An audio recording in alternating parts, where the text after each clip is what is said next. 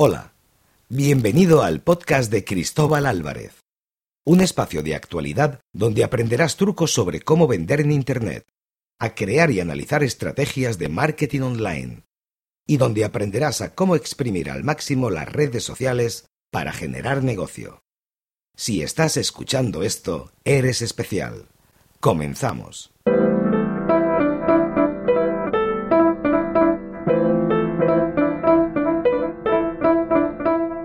Hola, hola, hola, muy buenas a todos. Bienvenidos una vez más al podcast Marketing y Contenidos por servidor, por Cristóbal Álvarez. Un día más, pues trayendo, intentándolo al menos, novedades acerca del sector del marketing online, marketing de contenidos, social media, evidentemente, intentando exponeros pues las cosas que me suceden pues prácticamente día a día, barra semanalmente y las cosas que me han sucedido a lo largo de todos estos años, ¿no? que, vengo trabajando en el marketing online y con social media.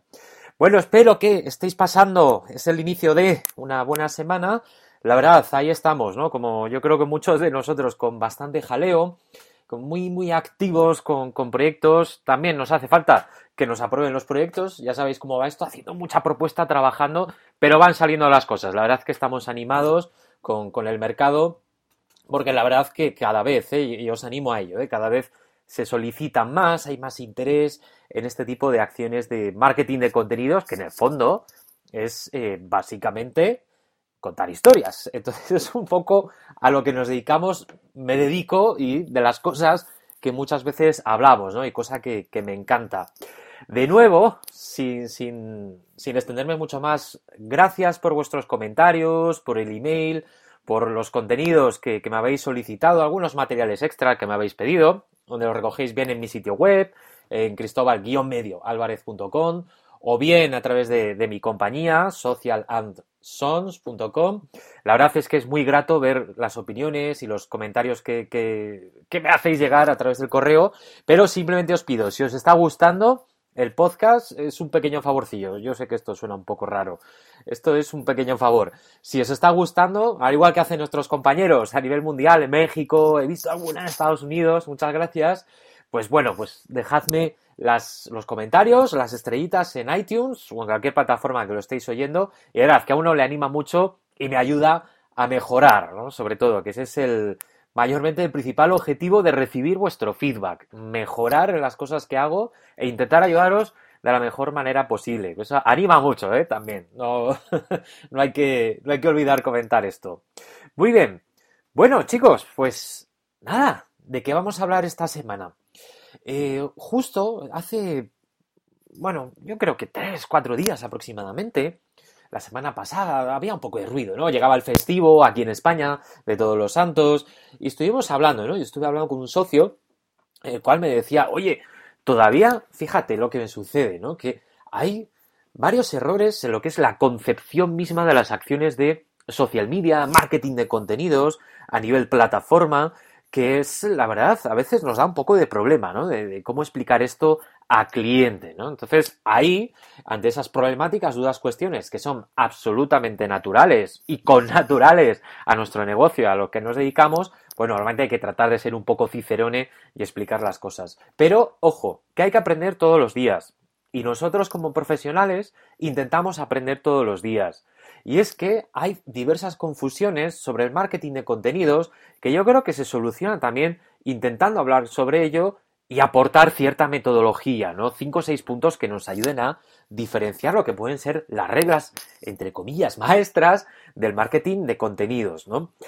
Uno de, los primeros errores, y es que yo creo que probablemente a vosotros ha sucedido también, ¿eh? muchas veces lo hemos comentado, yo creo que la gente que nos dedicamos a, este, al sector, al marketing online, marketing de contenidos, muchas veces mezclamos diferentes ideas, como engagement y content marketing, ¿no? Por ejemplo, marketing de contenidos, haciendo una traducción literal. Y es que no es lo mismo. No es lo mismo. No significa el tener que haya interacciones, no significa que teniendo esas interacciones eh, nuestro content marketing sea mejor.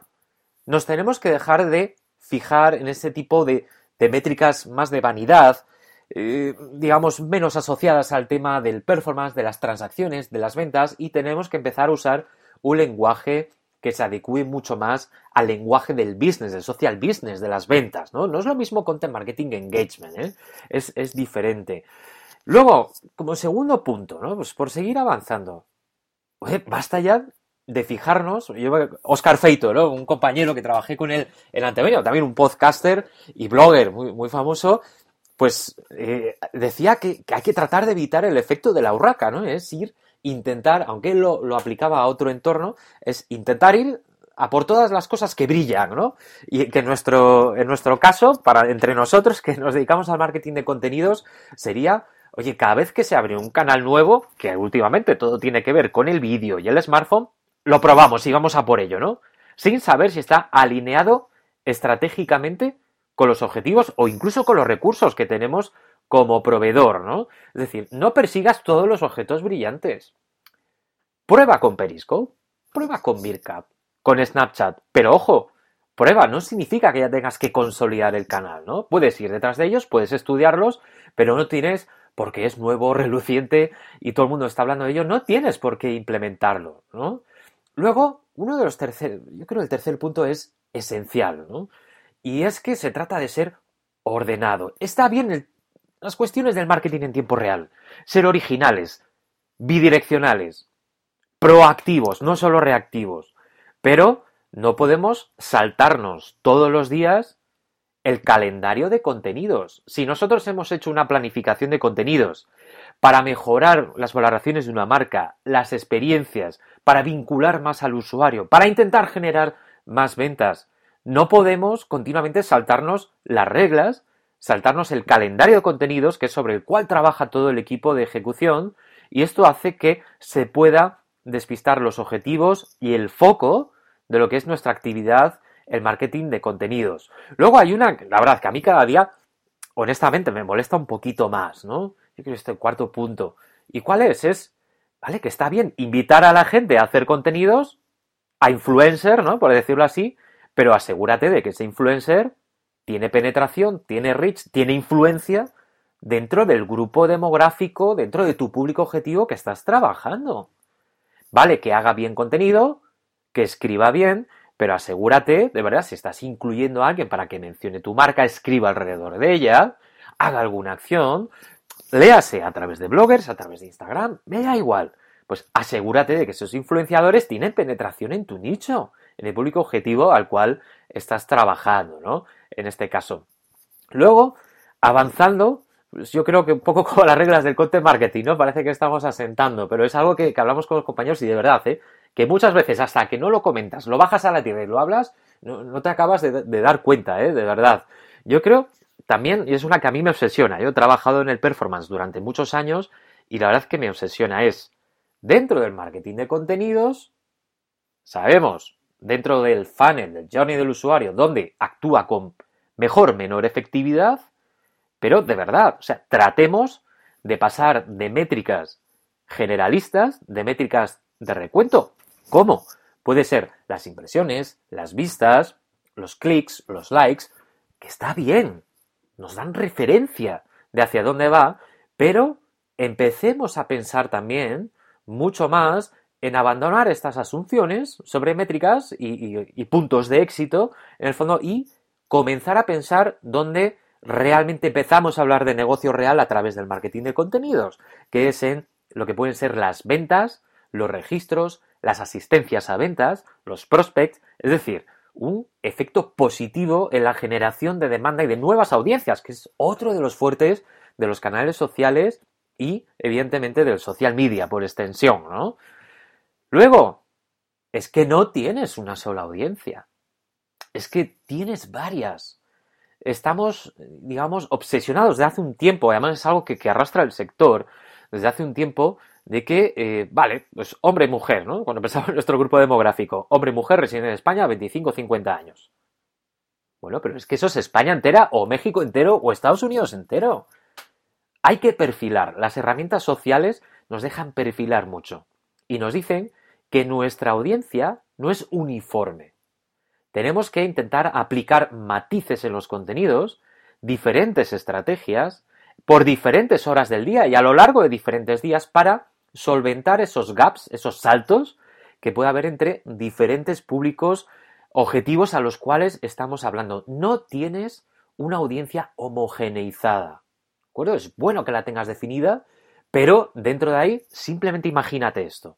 Seguro que si hablas a un grupo de madres, tienes madres más modernas, que son urbanitas, y prácticamente no tienen tiempo para sus hijos, o ya por extensión puedes también, incluso si tienes un producto dirigido a madres, trabajar con madres que sí sean un poco más clásico, como hace años, de 25 o 30 años, residentes en zonas rurales y que se dedican exclusivamente a sus niños. Probablemente entre ellas dos, aunque tengan de 25 a 45 años y sean mujeres y madres, hay muchas diferencias, muchos matices. Bien, tu audiencia no es homogénea, ¿de acuerdo? Ten en cuenta esto.